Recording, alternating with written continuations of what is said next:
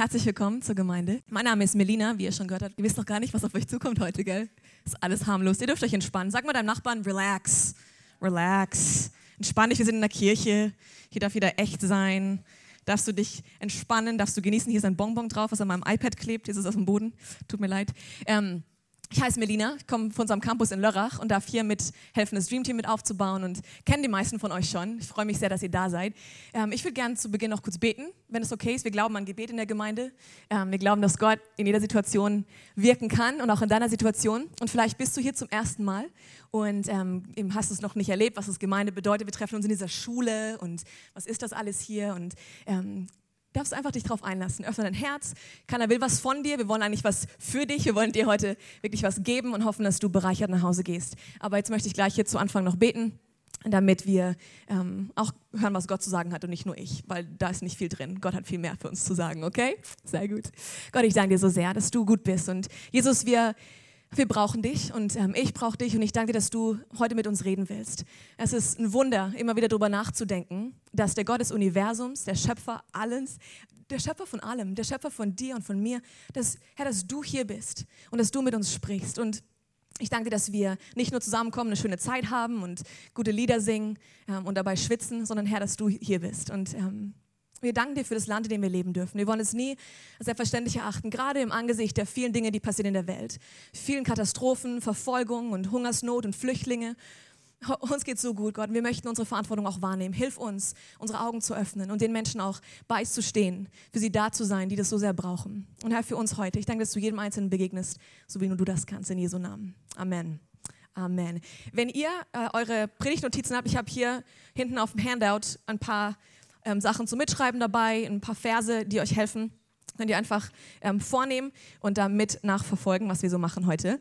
Ähm, wir sind immer noch in der Predigtserie über König David. König David, kennt ihr vielleicht aus der Geschichte, aus der biblischen Geschichte, war ein mächtiger Mann Gottes, sehr bekannt für die großen Taten, die er vollbracht hat, der König, der er war, der Krieger, der er war, ein Mann nach Gottes Herzen. Ähm, und zugleich hat er aber auch ziemlich viel Mist gebaut. Und ich liebe das, dass es in der Bibel steht, dass nicht nur die perfekten Leute in der Bibel porträtiert werden, sondern dass wir auch ähm, sehen, da sind Menschen wie du und ich und die ist manchmal richtig verhauen im Leben. Und ähm, er ist so einer gewesen. Und heute will ich eigentlich nicht so wie in den letzten paar Wochen über die großen Taten Davids sprechen oder auch sein, eben, was auch immer er getan hat und wie viel Tolles er vollbracht hat, sondern über eine Situation, wo er gar nicht gut gehandelt hat. Und ähm, ich glaube, wir brauchen das manchmal, auch zu hören, hey, dieser Mann, der Mann nach Gottes Herzen heißt und ähm, eben so bezeichnet wird, hat Fehler gemacht. Und ähm, das ist heute im Grunde, was ich ansprechen möchte. Und äh, zuerst wollte ich eine Geschichte für euch erzählen.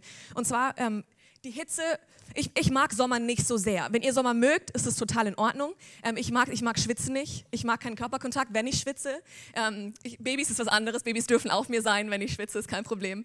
Aber Sommer macht mir manchmal ein bisschen zu schaffen. Gerade auch so mental. Ich vergesse manchmal Dinge, wenn es heiß ist. Geht es noch irgendjemandem so? Irgendjemandem? Okay, danke, ich bin unter Freunden. Ich kann relaxen. Okay. Ähm, auf jeden Fall war ich letztens unterwegs zur Arbeit und ähm, eben Sarah ist bei uns auch im Büro und ich war auf dem Weg und habe mir extra noch eine Essenstüte gepackt und weil ich musste ein bisschen besser werden, mein Essen zu planen. Ich bin Single, ich muss das lernen, regelmäßig zu kochen und so weiter. Aber das kriege ich schon besser hin. Definitiv bin ich losgefahren und auf dem Weg, halbe Strecke, merke ich, da ist nur mein, meine Handtasche, aber meine Essenstüte ist nicht da. Ich so, nein. Ich habe auch extra mir vorgenommen, gut auf mein Essen zu achten. Gut, weißt du was, ich drehe um. Nächster Kreisverkehr, nächst, nächste Möglichkeit, bitte wenden. Ich bin umgedreht, halber Strecke. Sarah kurz Bescheid gesagt, Sarah, mein Essen ist zu Hause, ich komme gleich wieder. Keine Ahnung, was du gedacht hast, wahrscheinlich typisch Melina. Ähm, auf jeden Fall habe ich, ähm, bin ich umgedreht und bin nach Hause gefahren und dachte, okay, wo steht die Essenstüte? Vielleicht stand sie am Parkplatz, vielleicht in der Wohnung, vielleicht ähm, im Treppenhaus, bin rumgelaufen, rumgelaufen und denk dran, ich musste zur Arbeit, ja. Ähm, ich finde die Tüte nicht, nirgends. Und dann dachte ich, ah, ich hatte noch einen gelben Sack in der Hand vorhin und den stelle ich immer in den Keller. Also vielleicht gehe ich in meinen Keller und gehe mal schauen. Und dann bin ich in den Keller gelaufen und ähm, habe der gelbe Sack stand da schön da, aber die Tüte war nicht da. Ich so, wo, wo ist diese Essenstüte? Und ich meine, es ist eine kleine Sache, aber für mich war das jetzt wichtig. Und dann dachte ich, okay, ah, Moment, ich hatte noch zwei Mülltüten in der Hand. Und tatsächlich, ich gehe zu, zu meiner Mülltonne unten in unserem Treppenhaus und meine Essenstüte saß da schön drin in der Mülltonne und hat mich angeschaut und auf mich gewartet. Wenn ihr euch fragt, ob ich es gegessen habe, ja, ich habe es gegessen, ich hatte Hunger. Aber manchmal sind es Dinge, für die man umdrehen muss, oder? Ich musste umdrehen. Das war klar, weil sonst esse ich den ganzen Tag nichts und bei dem Wetter ist es noch schlimmer, wenn ich nicht esse. Genau, da ist mein Kopf ein bisschen leichter. Oder vor kurzem, wir waren an der Awakening-Konferenz, letztes Wochenende, ein paar von uns, ich war mit Freunden unterwegs.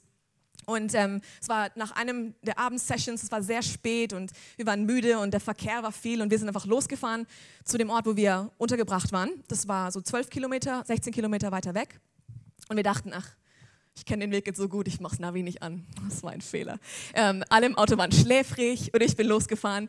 Und dann ich so, okay, Mädels, die Ausfahrt kenne ich nicht. Ich glaube, wir haben die Ausfahrt verpasst. Nein, nein, nein, das haben wir noch nicht. Wir, wir fahren noch weiter. Ich war, nee, wirklich jetzt. Okay, wir fahren weiter, wir fahren weiter. Buchstäblich 20, 30 Minuten, oder, Jay? Wir waren wirklich so lange in der falschen Richtung. Irgendwann habe ich gesagt, hallo, mach mal jemand bitte mein Navi an, weil ich kann es nicht während der Fahrt. Und natürlich sagt das Navi, bitte, wenn möglich, wenden. Bitte, wenn möglich, wenden. Und du fühlst dich einfach super gut, wenn du genau weißt, du bist gerade spät nachts einfach 30 Minuten in die falsche Richtung gefahren. Aber auch dafür hat es sich gelohnt zu wenden, weil manchmal muss man umdrehen, oder? Ich hätte weiterfahren können, stur, aber ich fahre jetzt. Mein Gefühl sagt in diese Richtung. Aber Gott sei Dank für Navis, weil meine Mitfahrerinnen haben, waren auch alle am Schlafen, glaube ich. Ähm, ich musste umdrehen. Und ähm, ich musste über das Wort Kehrtwende nachdenken. Im Englischen kennt ihr das U-Turn, Kehrtwende. Und das Wort bedeutet im Grunde ein extremer, unerwarteter Richtungswechsel oder Kurswechsel. Wenn ich jetzt zum Beispiel in die Richtung predigen würde und ich würde diesen tollen Bagger da hinten ansprechen und die Autos, würdet ihr denken, Melina, dreh dich doch mal um. Du musst unbedingt mal deine Richtung wechseln, ja? In eine andere Richtung drehen. Ich sehe was ganz anderes. Wenn ich hier schaue, ihr seid alle hier, ich weiß das. Ich weiß nicht, wie ihr aussieht, ich weiß nicht, was ihr macht. Aber ich muss mich umdrehen, um zu schauen, okay, wen will ich eigentlich erreichen, wohin will ich eigentlich? Und das ist ähm, ganz banal, aber es ist so wichtig, dass wir manchmal lernen zu sagen, Moment, wenn möglich, bitte wenden. Wenn möglich, bitte wenden. Und hier ist eine Geschichte von König David. Und ähm, das ist eine Situation, wo er mal eine Kehrtwende gemacht hat, was so wichtig war. Und ähm, ihr kennt es vielleicht in 2. Samuel 13 bis 18. Wir lesen nicht das Ganze, es sind nämlich mehrere Kapitel. Aber es geht um Davids Rolle als Vater. Okay? Davids Rolle als Vater. Die Geschichte lautet folgendermaßen. David hatte verschiedene Kinder. Okay? Er hatte einen Sohn, der hieß Amnon. Und er hatte auch eine Tochter, sie hieß Tamar. Tamar und Amnon waren Halbgeschwister, weil er hatte ja mehrere Frauen, David. Damals war das in der Gesellschaft so, heute nicht mehr, nur als Nebennotiz. Ähm, Davids Sohn Amnon war ein böser Mann. Er hatte ein schlechtes Herz, er war ein böser Mann und er hat sich in seine Halbschwester verliebt. Und er hat sich so sehr davon einnehmen lassen, dass er richtig besessen wurde. Er wollte sie haben.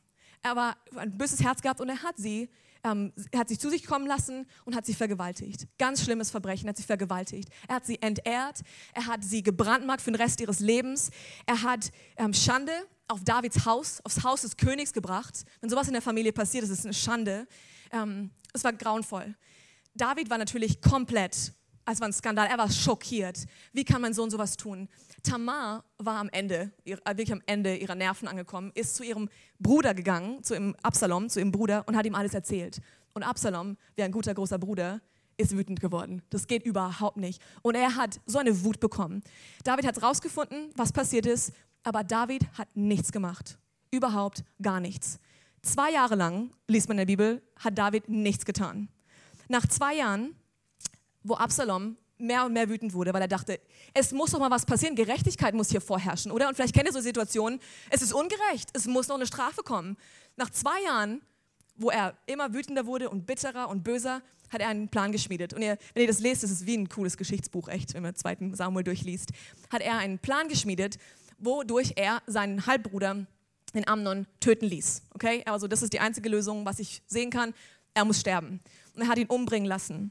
Danach ist er natürlich sofort abgehauen, weil was machst du in dem Augenblick? Ähm, ich hoffe, du tötest niemanden, aber er ist dann abgehauen, natürlich, weil er voller Scham war, aber auch, weil er wusste, wenn das rauskommt, wird er umgebracht. David hat davon mitbekommen, war schockiert, war in voller Trauer, aber hat nichts getan.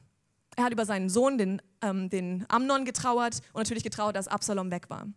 Nichts, nichts ist passiert. Für weitere drei Jahre keine Kommunikation gar nichts. Kein Anruf, kein SMS, kein Twitter, kein Facebook nach zu Amnon, Absalom. Absalom hat nichts mitbekommen, okay? David war still. Er hat ähm, einfach mit der Trauer musste umgehen und war zu Hause. Dann war es so, dass Joab, Joab war der Herrführer von David. Joab war ein mächtiger Mann, ein gefährlicher Mann.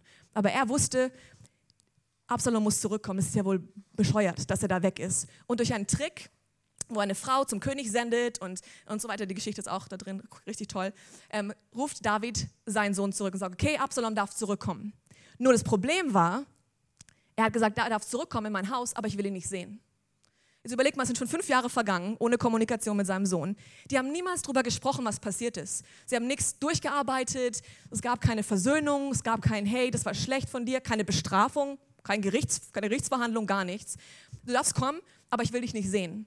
Also war er zwei weitere Jahre im Hause des Königs ohne Kontakt, gar nichts. Absalom hatte irgendwann dann die Schnauze voll. Und er wieder mal, er war immer noch böse und bitter jetzt gegen seinen Vater und war so, also jetzt muss mal was passieren. Warum ruft mich keiner zurück? Warum kommt keine Information an mich zurück? Bin ich jetzt hier ein Fremder? Also geht er hin und äh, fackelt das Feld von dem Joab ab. Okay, er schickt Leute hin, die das Feld anzünden und es brennt. Und natürlich Joab, Absalom, was machst du hier? Was soll das? Was machst du in meinem Feld? Und er war, ja, danke. Endlich redet mal jemand mit mir. Deswegen habe ich es gemacht. Lass mich zurückkommen. Auf jeden Fall sieht man in die Geschichte, wie David und Absalom sich wieder treffen, miteinander weinen. Und ähm, das war im Grunde dann das Ende dieser Versöhnung. Es war keine Versöhnung, die stattgefunden hat. Was passiert ist, Absalom war nämlich ein sehr attraktiver Mann. Er war ein sehr schöner Mann, er war groß und stattlich und sehr beliebt. Und ähm, jetzt hatte er nicht nur Wut gegen seinen, Sohn, gegen seinen Bruder, der gestorben war, das bringt eh nichts mehr. Jetzt hatte er Wut gegen seinen Vater, der nichts getan hat, der ihn abgelehnt hat. Und er wusste, jetzt werde ich gegen meinen Vater das ganze Volk aufhetzen er hat mit den Leuten, er hat auch einen Plan geschmiedet, er war sehr klug und hat das in halb Israel gegen seinen Vater aufgehetzt. Richtig krass, was er eigentlich gemacht hat. Er war böse und verbittert. Und ähm, später liest man, dass ähm, David fliehen musste vor seinem Sohn, vor seinem eigenen Sohn. Ihr kennt die anderen Teile von Davids Leben, er musste viel fliehen in seinem Leben, oder? Geflohen vor, ähm, vor Saul, jetzt musste er vor seinem eigenen Sohn fliehen. Was ist, was ist ich meine, wie muss sich das anfühlen? Ähm, und er war auf der Flucht, an den Höhlen gelebt und er wollte immer wieder natürlich, dass sein Sohn auch eine Umkehr hat und dass sein Sohn, ähm, dass sie wieder zusammenkommen und so. Aber es war zu spät. Ähm, letzten Endes war es dann so, dass dann der Herrführer ähm, den Sohn getötet hat. Und ähm, Davids Herz war nur nicht gebrochen. Er hat seinen Sohn geliebt, obwohl er all das gemacht hat. Aber das Interessante ist, in dieser Zeit ähm, kriegen wir ein paar tolle Psalme. In dieser Zeit der Flucht, wo David auf der Flucht vor seinem Sohn war, kamen einige ähm, tolle Psalme. Unter anderem ähm, könnt ihr lesen, habe ich auch euch draufgeschrieben, Psalm 63. Und ihr kennt das vielleicht, wo es heißt, äh, ich dürste nach Gottes Gegenwart, ich habe Durst nach dir, wie in einem trockenen Land. Und äh, diese Leidenschaft, und er sagt, prüfe mein Herz, Gott. Und er macht eine Umkehr, aber es war zu spät. Sein Sohn war tot. Er nimmt den Thron wieder ähm, in Anspruch und so weiter, aber es war einfach zu spät. Das Bild, was wir von David bekommen, ist kein gutes Bild, oder? In der Situation. War kein guter Vater er sieht, wie seine Familie auseinanderfällt, wie Chaos ist, wie Zerbruch passiert, Mord und er tut gar nichts. Er tut überhaupt nichts. Jetzt könntest du sagen, hey Melina, sei mal nett zu David, okay? David hatte niemals richtige Vorbilder. Okay, schau mal, er kommt aus einer Familie, er war der jüngste von acht Brüdern. Allein das, da muss man ihm schon nett zu ihm sein, weil acht Brüder, also sieben Brüder, die alle größer sind als du, da hast du einiges durchgemacht im Leben. Oder ich habe zwei Brüder, die sind, die haben lieb zu mir, aber ich habe auch einiges durchgemacht. Ich war die Große, ist schon anders. Die Armen, nein, es war gut. Ähm, er hatte, sein Vater hat nicht an ihn geglaubt. Ihr kennt die Geschichte, wo er ähm, auf dem Feld war und Samuel kam, um ihn zu salben. Keiner hat gedacht, dass David irgendwas wert wäre. Die haben gedacht, dieser kleine Hirtenjunge da draußen, es lohnt sich nicht mal, ihn reinzurufen, weil er wird es eh nicht sein. Er wird eh nicht der König sein. Das heißt, seine Brüder haben ihn abgelehnt, sein Vater ihn abgelehnt, sein König und sein Chef im Grunde, das ist König und Chef und Mentor, den Mann, den er ehren wollte, wollte ihm an den Kragen, wollte ihn umbringen. Ich meine, der arme David, er hat es nie richtig vorgelebt bekommen, oder? Man könnte sagen, warum war David ein schlechter Vater? Ich glaube nicht, dass er seine Kinder nicht geliebt hat. Er ist ein Mann nach Gottes Herz. Ich glaube, dass er seine Kinder sehr geliebt hat. Nur war er einfach, hat nichts getan in dem Augenblick. Und das ist natürlich ein Ausschnitt aus seinem Leben nur. Aber die Frage ist, war er ein schlechter Vater, weil er es einfach nicht besser wusste? Kann er nichts dafür. Ich meine, wenn du es nie lernst, wie willst du dann ein guter Vater sein? Nein, David war nicht ein schlechter Vater, weil er es nicht besser wusste. Er war ein schlechter Vater, weil er mit seinem Schmerz nicht umgegangen ist. Er hat nie in diesen Situationen was mit dem Schmerz getan, den er empfunden hat. Und ähm, heute ist ein bisschen ein ernsteres Thema, weil wir werden über Schmerz reden. Und ich meine, gibt es jemanden, der Schmerzen mag? Muskelkater? Gibt es irgendjemanden, der Muskelkater genießt? Vielen Dank. Wir, wir drei. Jawohl. Es gibt so verschiedene Sachen wie CrossFit und so, da bist du richtig verrückt. Ähm, Habe ich noch nicht gemacht, aber Muskelkater ist ein schönes Gefühl. Aber sonst Schmerzen ist nichts, was man mag. Wenn du, wenn, wenn du verletzt bist in deinem Leben, das genießt man überhaupt nicht. Eigentlich will ich davon wegkommen. Und ähm, es gibt hier eine äh, von Jimmy Evans. Jimmy Evans hat eigentlich einen großen Teil dieser, dieser ähm, Sachen, die ich heute bringen werde, habe ich von Jimmy Evans. Und er hat hier gesagt, jeder Mensch muss über den Schmerz seiner Vergangenheit erhaben sein oder darüber hinaussteigen, um seine gottgegebene Bestimmung zu erreichen. Das heißt, wir müssen mit unserem Schmerz umgehen und über unseren Schmerz hinwegkommen, damit wir in die Bestimmung kommen, die Gott für uns hat. Ich denke, keiner von uns, der hier sitzt, sagt, nein, ich, ich will eigentlich nicht in die meine gottgegebene Bestimmung kommen. Ich will nicht ein erfülltes Leben haben. Jeder von uns würde sagen, nein, ich, ich, ich weiß, ich habe Schmerzen in meinem Leben. Ich weiß, das sind Dinge, die mich verletzt haben. Ähm, aber ich weiß nicht, wie ich damit umgehen soll. Und dann gibt es verschiedene Möglichkeiten, wie Menschen damit umgehen.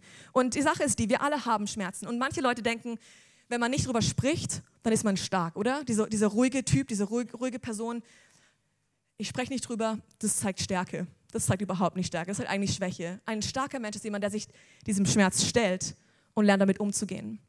Und ich weiß, wir sitzen hier eine Gruppe von Leuten und ich bin mir zu 100% sicher, dass jeder von uns zu irgendeinem Zeitpunkt in seinem Leben Schmerz erlebt hat. Und ich bin mir hundertprozentig sicher, dass wir in der Zukunft Schmerz erleben werden. Und statt dass wir versuchen, dem auszuweichen, lass uns doch schauen, wie können wir damit umgehen und von dem, von dem Beispiel lernen. Ist das okay? Gibt es irgendjemanden, der noch nie Schmerz erlebt hat? Weil dann kann ich aufhören zu reden, vielleicht. Nein? Gut. Sie sind alle auf derselben, auf derselben Stufe hier, ja? Okay. Und auch, ich muss eins dazu sagen, ich bin erst 27 und ich bin mir dessen sehr bewusst. Ich habe noch nicht so viel erlebt wie andere Menschen, wie deine kostbare Oma zum Beispiel, die hier sitzt, ähm, oder andere Leute. Das ist, das ist, verstehe ich total. Aber auch, wenn ich ehrlich sein kann, habe ich schon Schmerz in meinem Leben erfahren. Und auch ich muss damit umgehen, regelmäßig. Und ich glaube, deswegen können wir da auch was lernen wie man nicht mit Schmerz umgeht. Das ist das nächste, wie man nicht mit Schmerz umgeht. Es gibt drei verschiedene Möglichkeiten, die Menschen in der Regel benutzen, mit Schmerz umzugehen. Okay? Vielleicht findet ihr euch da wieder. Das erste ist betäuben. Betäuben. Du hast Schmerz und du betäubst den Schmerz. Wie zum Beispiel mit Drogen, Alkohol, Sex, Pornografie, Party, Essen oder Nicht-Essen, äh, Unterhaltung, Spielsucht, Internet, soziale Medien. Du versuchst einfach irgendwie diesen Schmerz, den du hast, der dir zugefügt wurde, manchmal ist es nicht dass du dran schuld bist, manchmal ist es wirklich andere Leute, die was angetan haben. Du versuchst ihn zu betäuben, damit du es nicht so spürst, damit es einfach nicht so weh macht. Und ich weiß in einem Raum dieser Größe mit Menschen hier drin, dass hier einige Leute sind, die in einem dieser Bereichen Herausforderungen haben. Ich habe Gespräche mit Leuten aus der Gemeinde, mit Leuten, die sagen, ich ich weiß nicht, aber ich komme nicht weg von Zigaretten. Oder ich, ich schaffe es einfach nicht, ohne mein Bier jeden Abend auszukommen. Oder ich schaffe es nicht, ich, ich, ich gehe immer wieder auf diese Website und ich klicke immer wieder drauf und ich komme nicht davon weg. Ich weiß, dass wir mit diesen Sachen kämpfen. Und es ist ganz normal, dass wir versuchen, eine, eine Erleichterung, eine Linderung für unseren Schmerz zu finden. Wir versuchen das. Das Problem mit diesen Dingen ist, dass diese Sachen sind nie das Problem. Drogen sind nicht das Problem, die Zigaretten sind nicht das Problem, Sex ist nicht das Problem, Pornografie ist nicht das Problem. Wir als Gemeinde können oft den Fehler machen und sagen, das ist dein Problem, der Alkohol ist dein Problem. Nein, der Schmerz, wie wir mit dem Schmerz umgehen, das ist das Problem. Weil warum nehmen wir diese Dinge? Warum versuchen wir was zu betäuben? Oder? Wir versuchen es zu betäuben, weil wir den Schmerz nicht haben wollen. Das Problem mit diesen Dingen, die wir so benutzen, ist, dass, wir, dass sie uns nur ein bisschen helfen und nur kurz. Und irgendwann, wenn die Wirkung nachgelassen hat, egal was es war, die Wirkung nachgelassen hat, brauchen wir mehr davon, weil der Schmerz ist wieder da. Und dann brauchen wir wieder mehr davon. Und plötzlich sind wir in so einer Abhängigkeit davon und können nicht mehr ohne leben. Es können auch Medikamente sein, Schlaftabletten oder so. Es, ist, ich meine, es gibt so viele verschiedene Dinge, wie wir versuchen, meinen Schmerz zu betäuben, damit ich ihn einfach nicht spüre. Das Zweite, was Leute machen, ist, sie begraben ihn. Das Zweite ist begraben. Kennt ihr auch? Ähm, diese Kategorie falle ich ein bisschen mehr. Das sind Leute, die sind einfach, die legen los und sie hören einfach nicht mehr auf. Sie rennen durchs Leben und sie stoppen nicht mehr. Hauptsache beschäftigt sein, nicht stoppen. Fleiß, wenn man fleißig ist, bedeutet das, ich gebe mein Bestes und dann höre ich auf. Aber dieses, diese Getriebenheit, dieses mm, nicht aufhören zu können, bedeutet einfach, ich kann nicht aufhören, ich kann nicht stoppen, ich bin dauernd am Rennen. Ich versuche diesen Schmerz irgendwo hier unten wegzugraben und ich renne einfach. Ich weiß, er ist da, aber ich will ihn nicht sehen, ich renne einfach weiter. Das sind Leute, wo du zum Beispiel merkst, du sitzt in einem Zimmer, du kannst nicht ohne Fernseher in einem ruhigen Zimmer sitzen. Du kannst nicht äh, ohne Musik, ohne Radio im Auto sitzen. Ähm, du hast Schwierigkeiten in deiner stillen Zeit mit Gott, weil du die Stille nicht aushältst, weil dauernd irgendwas in dir hochkommt. Ähm, und aber du willst nicht damit umgehen. Oft fällt man in diesen Workaholism rein, wo du anfängst zu arbeiten und zu arbeiten und davon wegzugehen. Und ich muss in meinem Leben aufpassen. Ähm, ich habe auch in anderen Predigen schon mal öfter darüber gesprochen, weil wenn man sich dem Schmerz nicht stellt, wenn man nicht anschaut und ihn nur wegschiebt, manchmal vergisst man dann, dass er da ist. Aber er hat trotzdem seine Wirkung in deinem Herzen. Und ich habe Situationen erlebt in meinem Leben, wo ich auf dem Weg war, mich mit einer Freundin zu treffen, einer meiner engsten Freundinnen. Und ich war im Auto und ich habe gebetet, Gott, danke für die Zeit und über für die Gespräche und bla bla bla. Und lass mich ihr dienen. Und dann habe ich nachgedacht, okay, warte, wenn sie mich jetzt fragt, wie es mir geht, was antworte ich? Und es war nicht, weil ich ihr nicht die Wahrheit sagen wollte. Ich wollte die Wahrheit sagen, aber ich wusste es nicht. Wie geht es mir eigentlich? Und überleg mal, wenn ich mit meiner besten, einer meiner besten Freundinnen mich treffe und überlegen muss, was sage ich ihr, wenn sie mich fragt, wie geht's dir, Melina, und erleichtert bin, wenn es nicht zu dem Thema kommt, irgendwas stimmt nicht, oder? Ich versuche den Schmerz zu begraben, aber er holt mich immer wieder ein. Und ähm, vielleicht haben einige von uns hier Angst, äh, auf, sich auf Beziehungen einzulassen, mit Menschen sich anzufreunden, in eine Connect-Gruppe zu gehen zum Beispiel, weil du Angst hast, dass der Schmerz hochkommt und das andere vielleicht sehen, dass du Hilfe brauchst. Ähm, oder du hast Angst, wirklich eine gute Freundschaft anzufangen dich zu öffnen, weil du denkst, die andere Person wird dann wirklich sehen, wer ich eigentlich bin.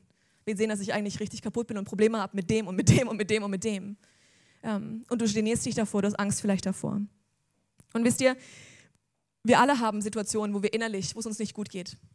Aber ich glaube an eine Gemeinde und ich möchte hier eine Gemeinde sehen, wo Menschen kommen können, wie sie sind, wo sie weder ihren Schmerz betäuben müssen, noch begraben müssen, sondern einfach ihren Schmerz mitbringen dürfen. Oder mitbringen. Und hier, wir legen ihn gemeinsam vor Gott und erlauben ihm zu wirken. Und ich habe eine tolle Geschichte vor kurzem gehört. Ihr kennt wahrscheinlich Hillsong und ähm, vielleicht sogar Joe Houston, der Lobpreisleiter von Hillsong. Und seine Frau hat eine Geschichte erzählt. Ähm, an, der, an, der, Color Conference war das auf Video. Sie heißt Esther. Und Esther war, ähm, ist ein brasilianisches Topmodel. Wunderschön. Ich meine, du schaust den Fernseher an, ich habe das Video angeguckt und du willst sie einfach nur anschauen, weil sie so schön ist, okay? Wirklich wundervoll. Und sie sieht so gut aus. Und sie war auch an der Konferenz da und denkst nur, Mann, oh Mann, Gott, gut gemacht. Und ähm, sie hat die Geschichte erzählt, wie sie in, in der Topmodel-Szene war. Sie war eine der berühmtesten, bekanntesten. Sie war High Society und ähm, eigentlich immer an Partys, immer sah immer gut aus aber hat gemerkt, wie leer ihr Leben war. Sie hat, sie hat manchmal am Tag fünfmal geduscht, damit sie weinen konnte, ohne dass man sie sieht ähm, damit sie sich wieder schminken konnte und wieder fit machen und schön machen und wieder rausgehen und hey, alles gut.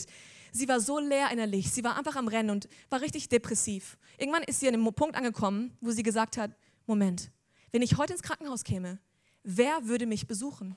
Würde irgendjemand kommen? Das war für sie wie so ein Weckruf, wo sie gemerkt hat, sie hat keine Beziehungen, sie lässt niemanden an sich ran. Ähm, von außen hat man das nicht gesehen. Von außen hat man diese schöne, begeisterte, coole Frau gesehen. Von innen war sie am Sterben. Und dann hat sie gedacht, okay, gut, ähm, sie hat in London gelebt zu der Zeit, ich schau mal, vielleicht kann ich christliche Lobpreismusik, vielleicht hilft mir das. Und dann ist sie online gegangen, bei YouTube, christliche Lobpreis eingegeben, dann kamen Lieder und so und hat gemerkt, okay, irgendwie geht es ihr schon ein bisschen besser, es macht was mit ihr. Und dann ist sie weitergeklickt, weitergeklickt und plötzlich sieht sie, wie diese Band auch eine Gemeinde hat in London. Das war Hillsong. Ähm, und sie sieht es und denkt, oh, die haben in acht Minuten haben sie Gottesdienst. Sie, sie wusste nicht warum. Sie hat ihre Sachen gepackt, ist in die Tube gestürzt und zur Gemeinde gefahren. Kam natürlich zu spät rein, ging in die Gemeinde rein, hat sich ganz hinten hingesetzt und sie hat gesagt, sie hat was äh, gespürt, was sie in ihrem Leben noch nie gespürt hat. Es war wie so, wie so eine Gegenwart, hat sie gesagt. Es war wie einfach so eine, so eine Nähe und sie konnte es nicht beschreiben. Sie wusste damals nicht, dass es Gottes Gegenwart ist, wenn man in Gemeinde reinkommt. Sie ist dann gegangen und sie hat darüber nachgedacht und sie wusste, egal was es war, ich kann nicht mehr ohne das leben. Und sie wollte wieder zurück. Also geht sie zu ihrem Freund. Sie war dort mit einem Freund zusammen und sagte ihm, hey, ich war heute in der Kirche und ähm, ich will wieder hin. Und er sagt zu ihr, nein, du darfst nicht gehen. Es war keine gute Beziehung. Er sagt, du darfst nicht gehen. Sie konnte nicht. Sie musste zur Kirche. Sie musste in die Gemeinde. Also hat sie, hat sie ihm Sachen erzählt, wie ich gehe meine Nägel machen.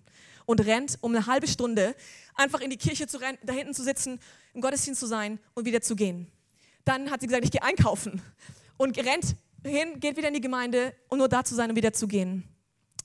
Es hat ihr Leben verändert. Sie hat dort Menschen natürlich kennengelernt. Sie hat Gottes Liebe erfahren und Heilung. Dieser Mist, der in ihr drin war, diese Depression.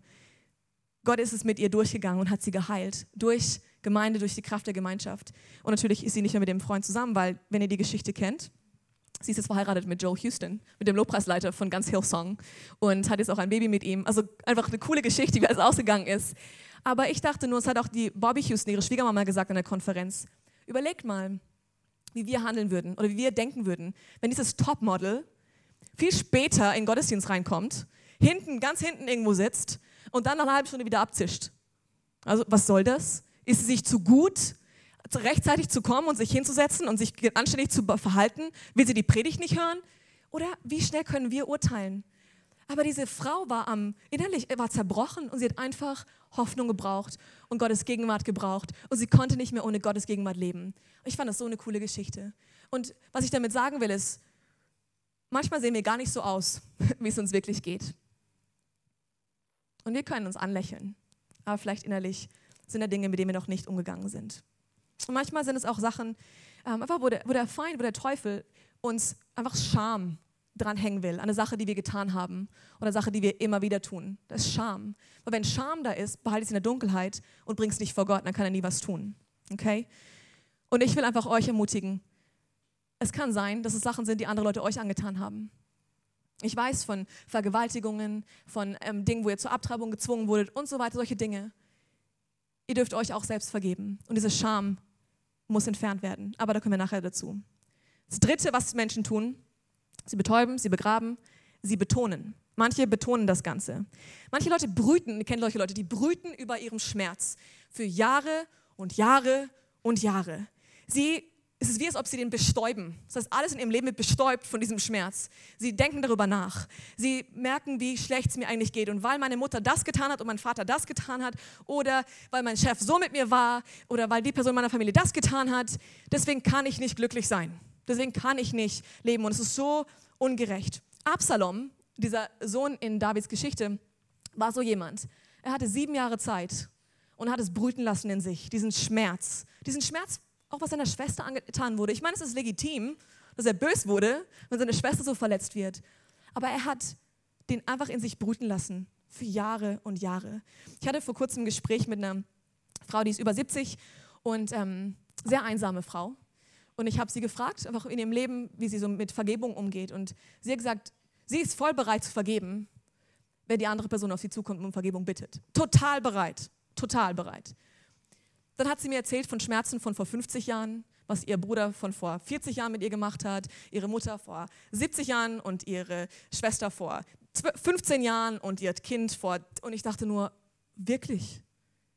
Überleg mal, wenn du 50 Jahre an was festhältst, wie, was es mit deinem Leben macht. Es, es nimmt dich gefangen, deine Gedanken gefangen und du kommst davon nicht mehr weg. Und es dominiert richtig auch dein Leben. Und es gibt einen Vers in Epheser 4, hier als, als nächstes Epheser 4, wo es heißt, oh, ist noch auf Englisch. Sehr gut. Ich lese ihn euch auf Deutsch vor. Oh, hey, da unten drunter ist er. Okay. Wenn ihr zornig seid, dann versündigt euch nicht. Legt euren Zorn ab, bevor die Sonne untergeht. Gebt dem Teufel keinen Raum in eurem Leben. Wenn ihr zornig seid, das heißt nicht, ähm, falls es jemals dazu kommen soll, sondern wenn. Okay, wenn bedeutet, es wird wahrscheinlich mal passieren, dass wir zornig sind. Zorn ist nicht falsch oder Sünde. Böse zu sein mit äh, eben, was Sünde angeht, das ist in Ordnung. Aber was wir dann damit machen? Das heißt, lasst die Sonne nicht untergehen über eurem Zorn. Gebt dem Teufel keinen Raum. Und vielleicht, wenn ihr hört Teufel, dann denkt ihr, oh, was redet ihr da vorne? Was ist überhaupt für ein Teufel? Ähm, es gibt jemanden, der möchte, dass wir nicht in der Fülle unseres Lebens leben. Der möchte uns von Gott trennen. Und es ist der Teufel. Und er hat verloren durch das, was Jesus Christus getan hat. Er hat kein Anrecht mehr in unserem Leben. Aber er versucht, in jede Tür, die wir im Öffnen, reinzukommen. Das heißt, wenn da Unvergebenheit ist, ist es wie eine Tür, die wir offen lassen. Und wenn ich an diese Person denke, sie tut mir so leid mit 70 Jahren, wenn sie an Sachen festhält, die so viele Jahre schon in ihr drinstecken. Okay, drei Dinge, die Menschen tun. Wir haben es vorhin gehört. Ähm, wenn ihr es mit mir sagen könnt, könnt ihr sagen, was Leute tun. Das erste ist, sie betäuben. Okay, das zweite ist, sie begraben. Und das dritte, betonen. Okay, vielleicht findet ihr euch in einem dieser Punkte wieder. Ähm, ich finde mich definitiv auch da wieder und darf da lernen. Aber jetzt will ich lernen natürlich, wie, können, wie gehen große Menschen mit Schmerz um?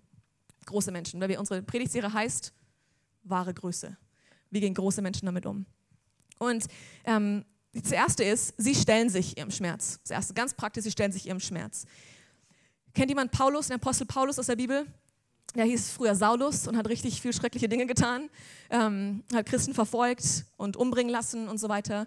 Und er hatte so eine Kehrtwende-Situation, wo er Jesus begegnet ist, auf einer Straße und gesagt hat, okay, es wird Zeit, dein Leben umzudrehen, jetzt lebst du für mich. Und er ist ein mächtiger Apostel geworden, hat so viele Dinge getan, hat Schmerz erlebt, aber hat, mit diesem Schmerz, hat sich diesem Schmerz gestellt. 1. Timotheus 1 lesen wir hier. Und hier spricht Paulus, dieser Paulus, okay, der mit seinem Schmerz umgegangen ist, und schreibt Timotheus, einem seiner Schützlinge, und schreibt ihm hier, ja, Jesus Christus ist in die Welt gekommen, um Sünder zu retten. Auf dieses Wort ist Verlass. Es ist eine Botschaft, die vollstes Vertrauen verdient. Und das ist ein Wort auch von mir an euch heute. Das ist eine Botschaft, die vollstes Vertrauen verdient. Vielleicht hast du dich mit dieser Botschaft noch nicht auseinandergesetzt oder du vertraust dir noch nicht so voll. Ich will dich ermutigen, das ist eine Botschaft, die vollstes Vertrauen verdient. Und einen größeren Sünder als mich gibt es nicht. Das sagt Paulus. Er war ganz, er war sich dessen bewusst, ich habe schlimme Dinge getan. Einen größeren Sünder als mich gibt es nicht. Doch gerade deshalb, ich mag die Bibel, doch gerade deshalb hat sich Jesus Christus über mich erbarmt. Und das will er heute mit uns machen. An mir, als dem größten aller Sünder, wollte er zeigen, wie unbegreiflich groß seine Geduld ist. Ich sollte ein ermutigendes Beispiel für alle sein, die sich ihm kühn, künftig im Glauben zuwenden, um das ewige Leben zu erhalten.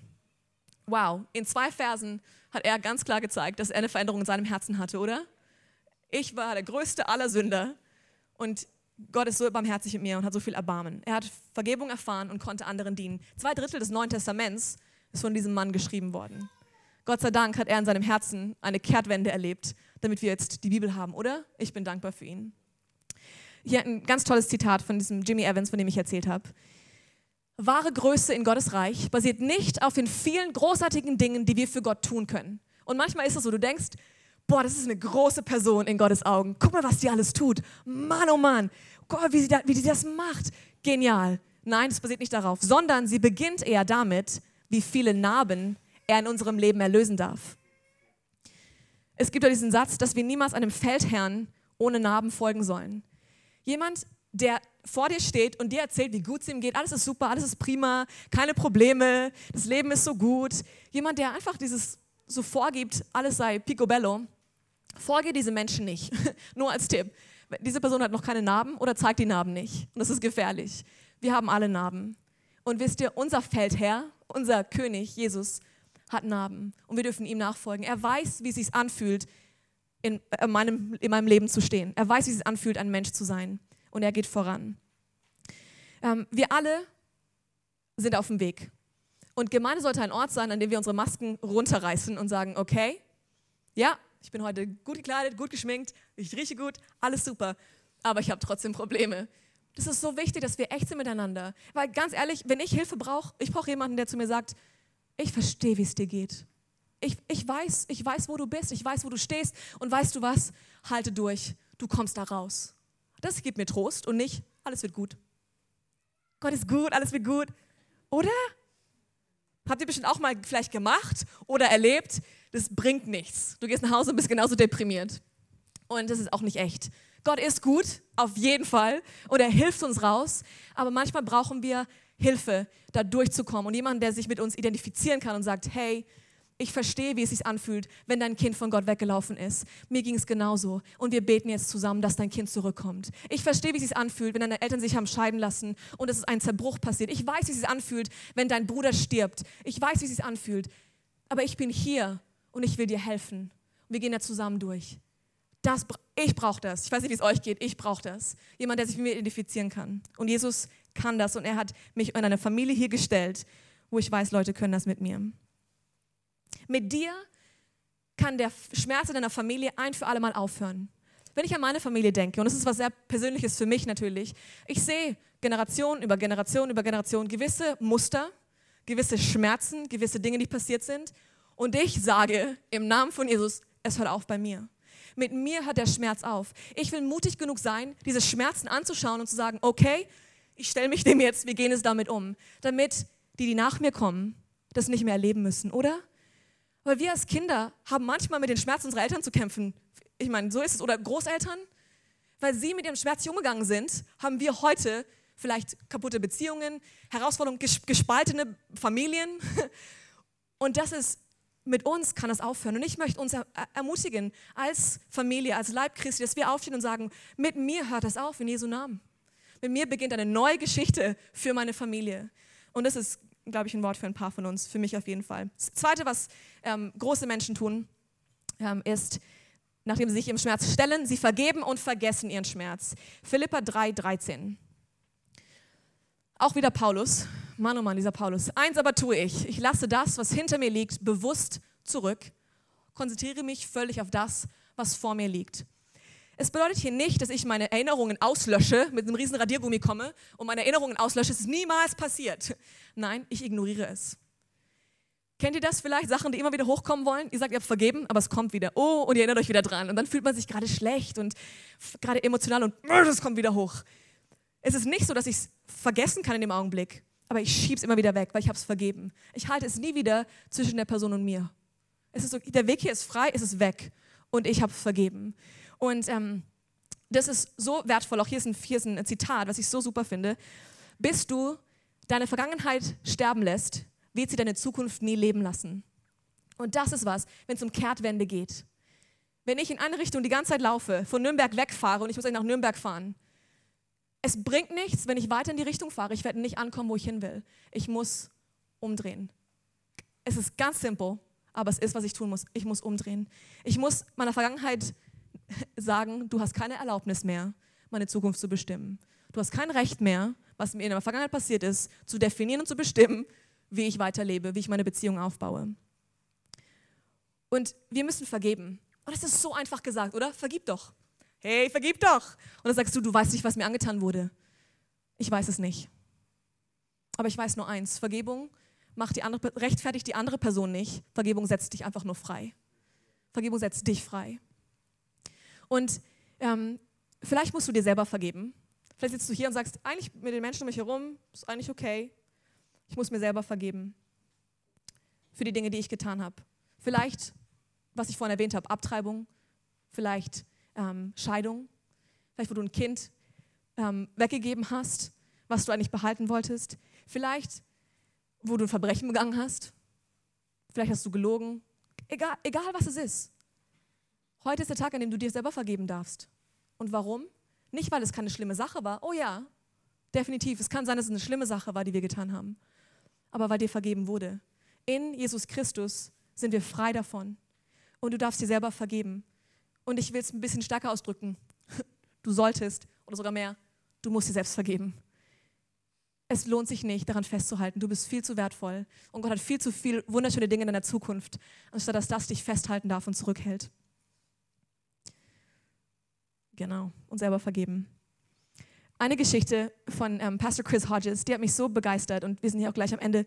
Ähm, er hat erzählt von einer Frau, einer älteren Frau, die war, glaube ich, so um die zwischen 80 und 90 bestimmt und war schon ganz lange mit ihrem Mann verheiratet, glücklich verheiratet. Und er hat sie gefragt: Hey, was ist dein Geheimnis? Was ist dein, wie kann man so lange so glücklich verheiratet sein? Sagt sie: Ach, ist ganz einfach. Ich habe Folgendes gemacht. Bevor wir geheiratet haben, habe ich eine Liste gemacht. Eine Liste aufgeschrieben mit all den Dingen, für die ich ihm vergeben werde. Und ich habe eine lange Liste aufgeschrieben. War ganz lang. Und jedes Mal, wenn was aufkam, was er gemacht hat, und er vor mich herkam oder mir Vergebung gebeten hat oder auch nicht, habe ich nur gesagt, kein Problem, ist ja auf der Liste drauf. Schon erledigt. Wer weiß, wer verheiratet ist, ich habe schon mit Ehepaaren gesprochen, die ein paar Jahre verheiratet sind, diese Liste kann nicht lang genug sein. Sie, sie kann nicht so eine lange Liste haben, dass alles drin ist, oder? Aber was für eine Art zu leben. Zu sagen, egal was es war, weißt du was? Ich habe es dir schon vergeben. So von vornherein, wie so wirklich ein, was, was du von vornherein gibst, wo du sagst, hey, ich vergebe dir. Ist eh schon auf der Liste drauf. Ich liebe es. Und wisst ihr, es ist, auf, auf, ist es auf einer Liste drauf, der Anklageliste gegen unser Leben. Es ist schon drauf. Und die Liste ist zerrissen worden. Der Vorhang ist zerrissen worden durch Jesus Christus. Deswegen lasst uns so leben. Wie locker ist das für ein. Ich, ich liebe es. Ich will so leben. So eine Herausforderung für mich. Also so gut. Drittes, dritter Punkt, hier zum Schluss, wie Menschen große Menschen mit Schmerz umgehen. Sie folgen Jesus weg von ihrem Schmerz. Sie folgen Jesus weg von ihrem Schmerz. Das ist der Punkt, wo wir nicht stehen bleiben dürfen davor, wo wir uns das Ganze angeschaut haben und wir haben uns dem gestellt. Wir sind damit umgegangen. Wir haben vergeben. Was jetzt? Okay, wie gehe ich jetzt weg von diesem Schmerz? Erlaub dem Heiligen Geist, dass er dich lehrt, was du vielleicht nie anders gelernt hast. Vielleicht haben deine Eltern keine gute Ehe gehabt. Scheidung, Zerbruch in der Familie. Es heißt nicht, dass du niemals eine göttliche, starke Familie aufbauen kannst und eine gute Ehe haben kannst. Vielleicht war dein Vater alkoholabhängig und dein Großvater auch und war brutal und gewalttätig. Das heißt nicht, dass du, Mann Gottes, nicht ein guter Ehemann sein kannst, deine Frau ehren und lieben kannst und deine Familie emotional und finanziell versorgen kannst. Vielleicht hat, ist deine Mutter sich dreimal scheiden lassen und du hast das Gefühl, ich weiß nicht, wie ich eine Beziehung aufbaue. Das heißt nicht, dass du dich nicht zu einer Person für den Rest deines Lebens verpflichten kannst und eine wunderschöne Ehe aufbauen kannst. Vielleicht waren deine Eltern ganz schlimm zu dir, vielleicht wurdest du geschlagen in der Kindheit. Das heißt nicht, dass du nicht eine wundervolle Mutter, ein wundervoller Vater sein kannst und das Erbe deiner Familie, die Geschichte deiner Familie verändern kannst. Gottes Kraft verändert uns. Es ist Gottes Kraft. Es ist kein Gedanken, was auch immer, keine Gedankenwäsche, kein Ich muss mich mehr anstrengen. Es ist allein die Kraft von Jesus Christus, die uns verändern kann, die aus einem zerbrochenen Menschen jemanden machen kann, der nicht nur heil ist, sondern Heilung bringt. Das ist, was Gott mit uns tun will wo du aus dem kaputten Haus kommst, vielleicht bist du berufen, jetzt anderen Menschen zu helfen, gesunde Ehen aufzubauen. Mann, oh Mann, wie wäre das, oder? Und das ist Evangelium. Ich glaube fest daran, dass hier Menschen sitzen, die die Geschichte verändern werden, die Geschichte ihrer Familie, die Geschichte von anderen Familien. Und David, um wieder auf David zurückzukommen, David hat Verantwortung für seine, für seine Handlungen übernommen. Er ist nicht lang weggerannt. Der, ich habe euch erzählt, in der Höhle ist er vor Gott gegangen und sagt, Herr, ich habe gesündigt. Er war ein Mann, der gesündigt hat, aber ein Mann, der Buße getan hat. Er war ein guter, wie sagt man das, ein guter bußfertiger Mann, ein guter Mann, der Buße getan hat. Er war ein guter Umkehrer, okay? Er war gut darin. Wisst ihr, wir, wir schauen immer Saul und David an als den Guten und den Bösen, oder? Also David ist der Gute und Saul ist der Böse, oder? So, wenn wir darüber nachdenken in der Geschichte. Aber wisst ihr, dass die beide schlechte Sachen gemacht haben? Beide schlimme Sachen. Und manchmal hat David Schlimmeres gemacht als Saul. Der einzige Unterschied war die echte Umkehr, die echte Buße. Das war der einzige Unterschied. Wo David gesagt hat, ich sehe, was ich falsch gemacht habe, aber es wird Zeit für eine Kehrtwende und ich brauche Gott in dem Ganzen. Es gibt Geschichten in der Bibel, wie Petrus zum Beispiel ähm, in Lukas 22, falls ihr es aufschreiben wollt, wo Jesus ihn wiederhergestellt hat, dass er ihn verleugnet hat. Und er hat seine Schuld erkannt und Gott, Jesus geht zu ihm hin und sagt, hey, ich vergebe dir, ich bin für dich da. Eben hier seht ihr, wo es heißt, davor sagt Jesus zu Petrus, Simon, Simon, ist das sein Name, der Satan ist hinter euch her, die Spreu vom Weizen zu trennen. Aber ich habe für dich gebetet. Jesus hat für Petrus gebetet. Wie cool ist das? Damit du den Glauben nicht verlierst, wenn du dann zu mir zurückkehrst, so stärke den Glauben deiner Brüder. Wenn du dann zu mir zurückkehrst. Und das ist so gut. Unser Gott hat Glauben, dass wir zurückkehren. Vielleicht bist du hier und du bist weggerannt vor Gott. Gott hat Glauben. Er hat für dich gebetet, dass du zu ihm zurückkehrst. Wir haben für dich gebetet, dass du heute zu ihm zurückkehrst. Es ist Zeit, nach Hause zu kommen. Es ist Zeit, er wartet auf dich. Und diese Geschichte führt mich natürlich zu einer wunderschönen Geschichte, die wir kennen, vom verlorenen Sohn. Wir kennen, glaube ich, fast jeder von uns kennt bestimmt diese Geschichte. Der verlorene Sohn in Lukas 15, 21. Er ist weggerannt von zu Hause. Er hat Sch Schlechtes getan. Aber er kam zu einem Punkt, wo er gemerkt hat, es geht nicht weiter. Ich muss nach Hause kommen. Und er sagt zu seinem Vater, Vater, sagte der Sohn zu ihm, ich habe mich gegen den Himmel und gegen dich versündigt. Das sind große Worte. Das zeigt eine Umkehr, oder? Gegen den Himmel und gegen dich habe ich mich versündigt, Gott. Ähm, Vater, sagt er hier. Ich bin es nicht mehr wert, dein Sohn genannt zu werden. Ich bin es nicht mehr wert. Kann man es jemals wert sein, ein Sohn oder eine Tochter zu sein? Die kleine Martha, die hier ist, so wunderschön. Herzlich willkommen auf dieser Welt. Sie ist ein kleines Mädchen. Sie ist es nicht wert, eine Tochter zu sein. Wie ist es? Du bist es nicht wert. Sie ist geliebt und gewollt. Und egal, was sie tun wird in ihrem Leben, sie wird immer die Tochter sein von euch beiden. Und ihr werdet sie immer lieben. Korrigieren, aber immer lieben. Und das ist es. Gott steht da mit offenen Armen und sagt, komm zu mir. Und der Vater hat es völlig ignoriert, von wegen, du bist es nicht mehr wert. Er hat nicht gesagt, ist okay, mein Sohn. Er sagte, okay, Leute, bringt die Party ins, ins Rollen. Er hat ein Riesenfest gemacht, mein Sohn ist wieder da. Er hat nicht drüber gesprochen, guck mal, also jetzt müssen wir reden. Ähm, das mit den Schweinen war nicht okay und mit dem Erbe und die Prostituierten. Mm -mm. Mein Sohn ist wieder da. Er ist wieder da. Und das ist dieses Herz. Und wir müssen Verantwortung übernehmen für unser Handeln. Verantwortung für auch, wenn da Schmerzen sind. Und reif genug sein und zu sagen, ich schaue es mir an. Ein reifer Mensch, ein großer Mensch geht diesen Schmerz an. Er vergibt und vergisst und er geht davon weg und lässt Jesus ihn führen. Lässt vielleicht Jesus ihm erlauben, dass man zu der Veränderung wird, die andere brauchen. Die ich gebraucht hätte in meiner Situation, jetzt werde ich die Veränderung für jemand anderen. Und das ist, was Gott mit euch tun will. Psalm 139, kennt ihr das Gebet Davids? Und das ist was, wo ich euch herausfordern möchte heute. Ich habe es nicht auf der Leinwand, ich erzähle es euch nur. Ähm, David betet, erforsche mich Gott und erkenne mein Herz. Prüfe mich und erkenne meine Gedanken. Zeige mir, wenn ich auf falschen Wegen gehe und führe mich den Weg zum ewigen Leben. Was für ein mutiges Gebet. Erforsche mich, Gott. Lass uns unsere Augen hier schließen. Und du kannst mit deinen eigenen Worten das sagen, ähm, einfach wo du vor Gott kommst und sagst, Gott, erforsche mich. Er erkenne mein Herz. Prüfe mich. Erkenne meine Gedanken. Zeige mir, wenn ich auf falschen Wegen gehe. Wenn ich vielleicht eine Umkehr, eine Kehrtwende machen muss. Vielleicht wird es Zeit umzudrehen heute. Und führe mich weg von diesem Schmerz, den Weg zum ewigen Leben.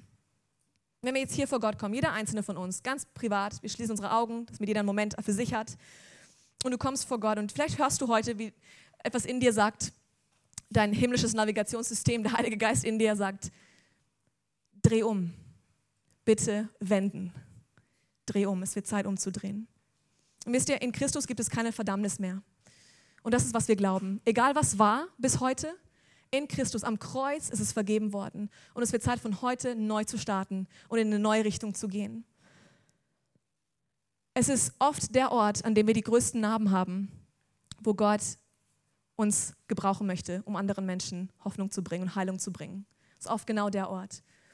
Und ich will uns ermutigen, heute diese Narben vor ihn zu bringen. Und ich würde gerne für euch beten. Und ähm, genau, einfach, öffnet einfach eure Herzen. Und ich will gerne für jeden von uns beten, weil ich glaube, wir alle haben hin und wieder mit diesem Thema zu kämpfen. Ich weiß nicht, für wen es war heute. Ich weiß, es betrifft ein paar Leute und deswegen ähm, ist es mir so wertvoll, ähm, wenn wir euch auch weiter noch hier dienen dürfen.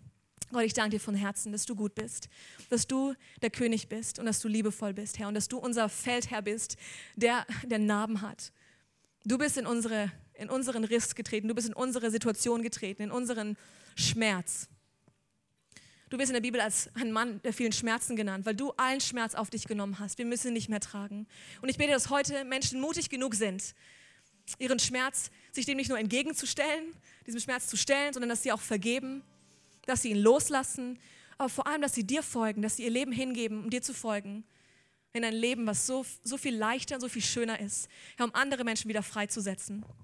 Und ich bete jetzt gerade, Herr, wo du zum Herzen sprichst, dass du Heilung bringst keine Narbe ist zu tief. Keine Wunde ist zu schrecklich oder zu schwer für dich. Du heilst. Und ich bete, Herr, dass du wirklich zu Menschen heute sprichst. Und vielleicht bist du hier heute und ähm, die Botschaft hat dich angesprochen und du sagst, ja, ich weiß, ich habe Schmerzen in meinem Leben, mit denen ich noch nicht umgegangen bin.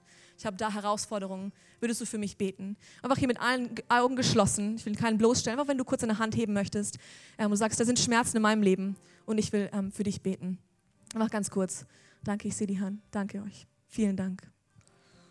Gott, du kennst jeden Einzelnen, du kennst diese Hände. Und was auch immer es ist, was es war, wo der Schmerz da ist, du kommst mit deiner Heilungskraft jetzt rein.